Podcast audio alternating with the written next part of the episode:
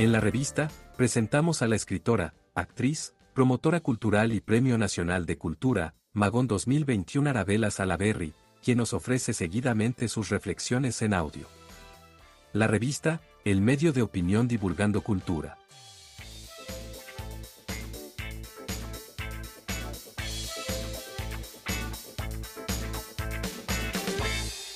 Hoy había considerado otro tema para que conversáramos.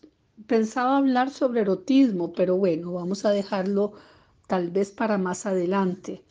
De todas maneras, em, hay algo que se liga de una manera muy directa con, con el erotismo y es el deseo.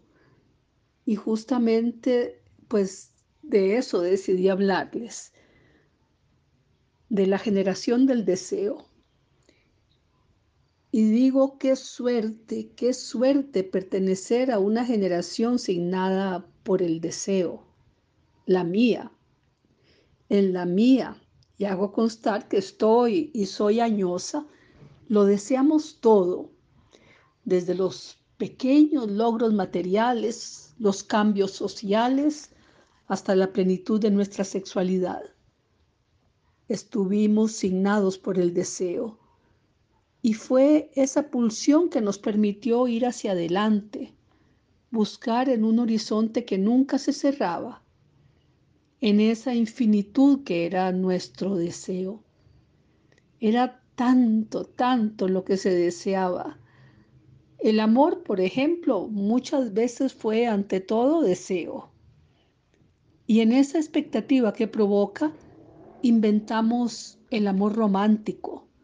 Soñamos la pasión perfecta, mítica, que para algunos se materializó y para los otros siguió siendo la gran añoranza, la búsqueda sin fin, el aliciente para continuar vivos. Temblamos con la letra de un tango, un adagio nos remontaba a la sutileza de una caricia inteligente, el pasaje de una lectura nos despertaba, igual que esas plantas que llamamos dormilonas, atentas siempre al menor roce para abrirse en su plenitud de hojas expuestas.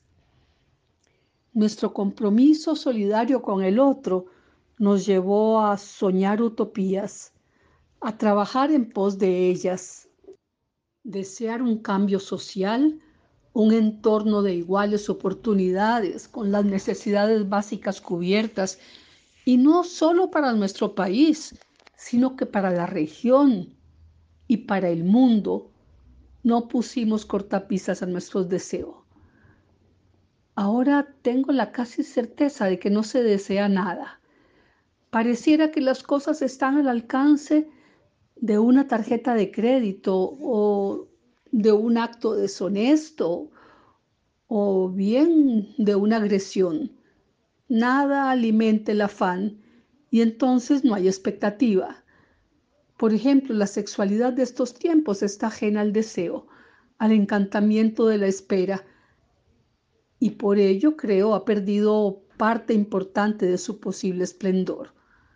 Los bienes materiales se resuelven en cuotas, los cambios sociales no aparecen en el espectro de los intereses de la gran mayoría. Y el amor es una premura que se concreta sin mucho trámite la solidaridad suele estar en el tacho de la basura y por lo tanto vivimos en un permanente sálvese quien pueda. En fin, el deseo ha quedado relegado al cajón de las historias alguna vez escuchadas. Yo solo espero que estos días tan difíciles que nos han tocado vivir nos permitan reflexionar al respecto, nos enfrenten con nosotros mismos, como personas y como país. Ojalá, ojalá que se nos permita volver a desear y entre los deseos perentorios, los que son imprescindibles, ojalá que todos como país deseemos con total vehemencia que no nos terminen de desmantelar los logros de los que gozamos. Pues bueno, para terminar, y para que nos quedemos enlazados con el tema que, que se quedó en el tintero, voy a compartirles un poema de mi autoría que se encuentra en un libro que se llama justamente El Breviario del Deseo Esquivo.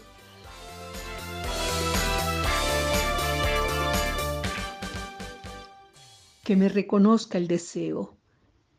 Deseo que me reconozca el deseo. Deseo que camine con sus pies descalzos en mi espalda. Deseo que mi cuello se parta en dos y tenga el ritmo ardiente de la vena por donde la sangre salta. Deseo que mis senos reten al hielo de la madrugada, quemen, presintiendo el deseo del deseo. Deseo que mis manos recuperen el tacto y sientan, mientras van invadiendo la distancia de mis brazos abiertos, el temblor de la espera. Deseo que mis piernas se mojen con su aliento, que jadea la entrada de mi vientre. Deseo que el deseo me viva, me invente, me anegue, me tenga. Deseo que el deseo me corone con una ronda de navajas. Deseo al deseo inventándome, que dibuje mi cuerpo con un solo trazo de cuchillos. Muchas gracias, yo soy Arabela Salaverri es un gusto este ratito con ustedes.